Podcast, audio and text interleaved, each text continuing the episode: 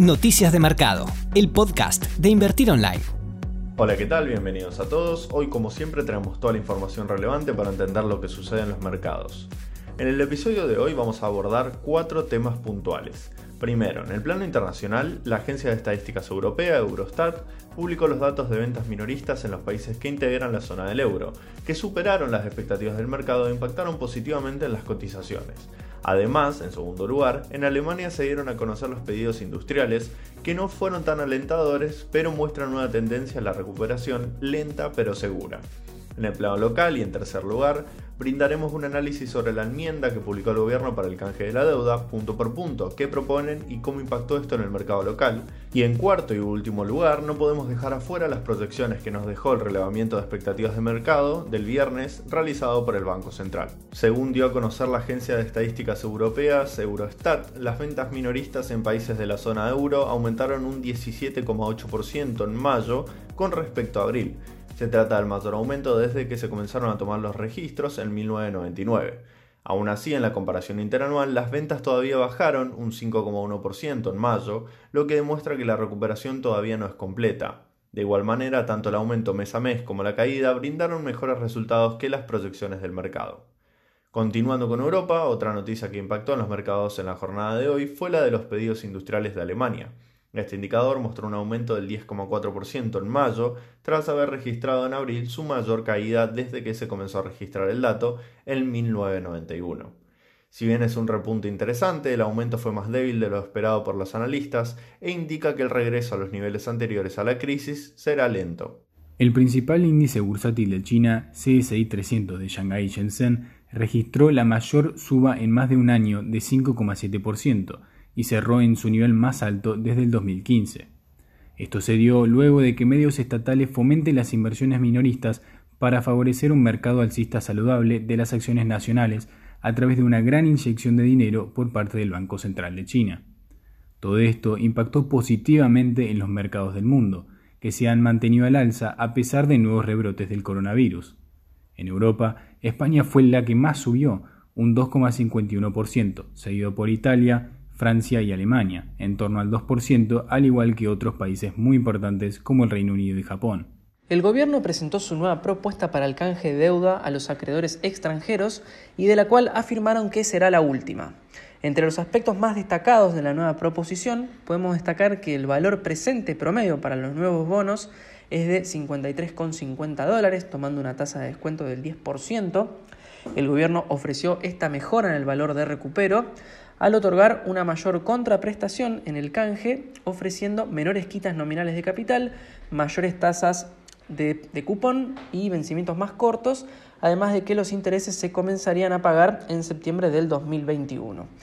Además, ofrecerá un bono con vencimiento en 2030 que se va a entregar como contraprestación por los intereses devengados de los bonos actuales hasta el 4 de septiembre y que no fueron pagados. Es decir, que si consideramos el valor del bono a recibir, estamos hablando de un valor presente en torno a los 51 dólares y que si le sumamos este bono con vencimiento en 2030, a través del cual se reconocen los intereses devengados pero no pagados, se incrementa el valor presente neto total en casi 2 dólares y medio, lo cual hace que lleguemos al valor de recupero promedio de 53,50 dólares que mencionamos.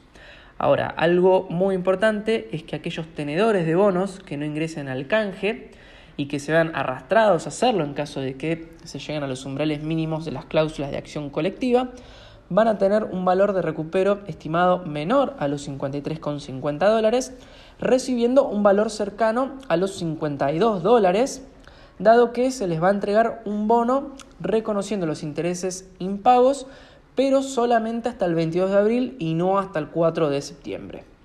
Otro aspecto muy importante del canje y solicitado por los acreedores es que los tenedores de los bonos exchange, que son los bonos emitidos en la reestructuración del 2005, se mantienen los términos legales para estos nuevos bonos, reconociéndoles sus derechos adquiridos que son más favorables que los bonos globales emitidos a partir del 2016.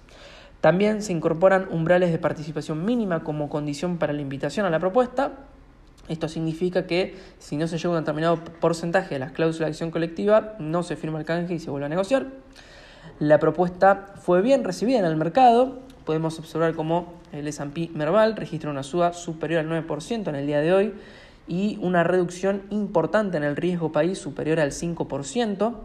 Se registran subas también en los bonos soberanos en dólares, tanto de legislación extranjera como local. El gobierno anunció que en los próximos días va a enviar al Congreso un proyecto de ley para reestructurar la deuda pública en moneda extranjera bajo ley argentina en condiciones equitativas al canje de deuda propuesto para la deuda bajo ley extranjera. El FMI respaldó al gobierno con la propuesta presentada, a pesar del límite fijado por el organismo de que la oferta no debería superar los 50 dólares de valor presente neto, según ellos, y consideraron factible la posibilidad de que se llegue a un acuerdo con los bonistas. Seguramente muchos de ustedes ya lo vieron en algunos medios, pero cabe recordar los resultados del último relevamiento de expectativas del mercado o REM del Banco Central correspondiente a junio que se publicó el viernes pasado. Los analistas consultados proyectaron una inflación para este año del 40,7% interanual, disminuyendo un 2,6% desde las últimas estimaciones. Este dato es interesante no solamente por la inflación en sí y lo que implica, sino también teniendo en cuenta que hay instrumentos que ajustan por inflación. Por ejemplo, tenemos los bonos que ajustan por ser, que es un coeficiente que persigue a la inflación e intenta que quien lo tiene no pierda ante la suba de precios. Además, los analistas prevén una contracción del PBI real del 12%, lo que implica una caída adicional de 2,6 puntos respecto a lo que pronosticaban un mes atrás. En cuanto a la tasa Badlar, los analistas prevén que se ubique en el 30% hasta el 30,8% para diciembre. Atención a este punto para los instrumentos que ajustan por tasa Badlar. Recordemos se trata de la tasa de los plazos fijos mayoristas y hay bonos en pesos que siguen a este indicador. Por otro lado, estiman que el tipo de cambio nominal promedio alcance los 88 pesos por dólar en diciembre del 2020, que es menos de lo que preveían en el REM anterior, y contemplan que alcance los 122,5 por dólar a fines del 2021. Este dato es interesante no solo por el mero aumento del tipo de cambio, sino también teniendo en cuenta los instrumentos que siguen a la evolución del dólar, como los fondos comunes de inversión Dollar Link o los bonos Dollar Link. Por último, los participantes de la encuesta incrementaron la proyección del déficit fiscal primario para este año hasta los 1.746 millones de pesos y para el 2021 prevén un déficit de 1.320 millones de pesos. Te esperamos en la próxima edición de Noticias de Mercado, el podcast de Invertir Online. Para conocer más información visita nuestro sitio www.invertironline.com y encontrarnos en nuestras redes sociales.